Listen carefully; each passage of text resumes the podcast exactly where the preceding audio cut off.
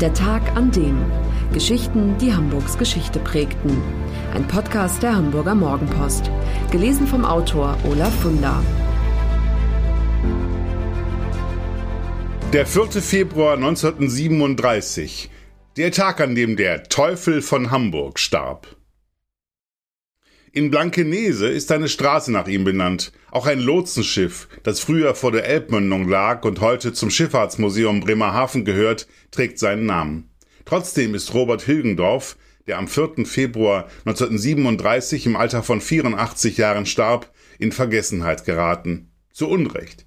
Denn in der Zeit der großen Frachtsegler war er der berühmteste Kapitän weltweit. Ein Draufgänger, der Master and Commander. Wenn damals in Chile Schulkinder danach gefragt wurden, welche berühmten Deutschen sie kennen, dann antworteten sie Kaiser Wilhelm, Fürst Bismarck und Kapitän Hilgendorf. Wobei sie beim letzten Namen leuchtende Augen bekamen. Der australische Abenteurer und Fotograf Alan Villiers schwärmte, ja, das war noch ein richtiger Mann, eine Legende der sieben Meere. Und der bereits erwähnte Kaiser Wilhelm II., damals längst im holländischen Exil, schrieb Hilgendorf zum 80. Geburtstag einen Brief, in dem er ihn den Altmeister unserer stolzen Segelschifffahrt nannte. Berühmt wurde Hilgendorf vor allem wegen der unglaublichen Geschwindigkeit, mit der er seine Schiffe durch die Ozeane lenkte. Etmal wird die Distanz genannt, die ein Segelschiff zwischen 12 Uhr und 12 Uhr des folgenden Tages zurücklegt.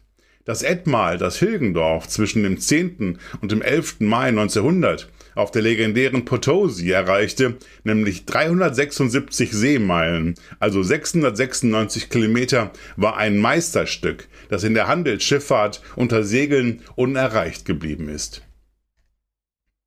Wer war dieser Mann? Geboren wird er am 31. Juli 1852 im pommerschen Schiewelhaus bei Stepenitz. Bereits als Junge begleitet er seinen Vater, einen Torfschiffer, bei Fahrten auf der Oder und dem Stettiner Haff. Mit 15 Jahren heuert Hilgendorf bei der Handelsmarine an, ist erst auf der Ostsee, dann im Nordatlantik unterwegs. 1871 umrundet er auf dem Hamburger Vollschiff GH Wappeus erstmals Kap Horn. Weitere 65 Mal wird ihm das in seiner Karriere noch gelingen. Hilgendorf besucht die Steuermannschule in Altona, besteht 1879 die Prüfung zum Schiffer auf großer Fahrt und fängt an, wo man nur für die allerbesten Verwendung hat, bei der Reederei Leis, deren Schiffe wegen ihrer hohen Geschwindigkeit Flying P-Liner genannt werden. Der alte Ferdinand Leis persönlich stellt Hilgendorf mit den Worten ein, na Stürmann, wie wird dat Mol versöken? Vier Jahre später ist Hilgendorf Kapitän und bald werden ihm nur die besten und schnellsten Schiffe anvertraut. Eins davon ist die Potosi, die er von 1895 bis 1901 kommandiert. Sie ist damals das größte Segelschiff der Welt. Zu jener Zeit ist der Bedarf an Salpeter in Europa riesig. Dieses Nitrat wird als Düngemittel, aber auch zur Herstellung von Sprengstoff gebraucht. Und so sind die meisten Reisen, die Hilgendorf für Leis unternimmt, sogenannte Salpeterfahrten. Hilgendorf bricht alle Rekorde. Bis dahin gilt es als gute Leistung, die Distanz von Hamburg nach Valparaiso in Chile in 80 Tagen zu bewältigen. Hilgendorf schafft es in 58 Tagen.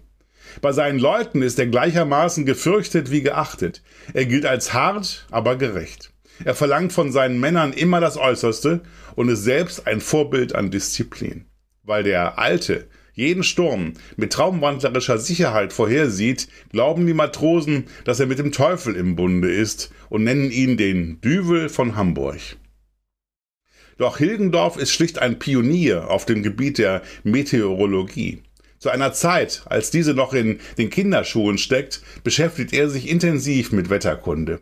Er selbst führt genau Buch über Temperatur, Wind, Seegang, reicht 16.500 Datensätze bei der Deutschen Seewarte in Hamburg ein und studiert auch die Aufzeichnungen anderer Kapitäne. Bald kann er das Wetter regelrecht lesen und erkennt, nicht immer ist der kürzeste Weg der schnellste. Er meidet Stürme nicht, er nutzt sie, um richtig Fahrt zu machen. Hilgendorf hat stets die Auffassung vertreten, dass ein Kapornfahrer nicht älter als 50 sein dürfe, und daran hält er sich. 1901 nimmt er seinen Abschied von der aktiven Fahrt.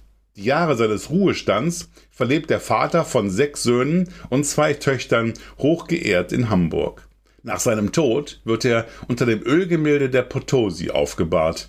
Das war sein letzter Wunsch. Für alle, die Hamburg und Hamburgs Geschichte lieben, der Hinweis, die neue Ausgabe des historischen Magazins Unser Hamburg ist im Zeitschriftenhandel erhältlich, mit 130 Seiten Stadtgeschichte, lebendig und packend erzählt, für 8,95 Euro. Das war der Tag an dem Geschichten, die Hamburgs Geschichte prägten. Eine neue Folge lesen Sie jeden Sonnabend in Ihrer Mopo und hören wöchentlich einen neuen Podcast. Noch mehr Historisches aus Hamburg, wie zum Beispiel das Buch zu dieser Serie oder die Magazine Unser Hamburg, finden Sie auch online in unserem Mopo-Shop unter www.mopo-shop.de. Halt, Moment, noch nicht abschalten. Ich bin Stefan Fuhr und ein Mopo-Kollege von Olaf Wunder. Ich würde mich sehr freuen, wenn Sie auch einmal in meinen Podcast Butter bei die Nierchen reinhören würden. In regelmäßigen Abständen unterhalte ich mich mit Hamburger Ärztinnen und Ärzten über Themen rund um ihre Gesundheit. Ich freue mich auf Sie. Bis dahin bleiben Sie gesund.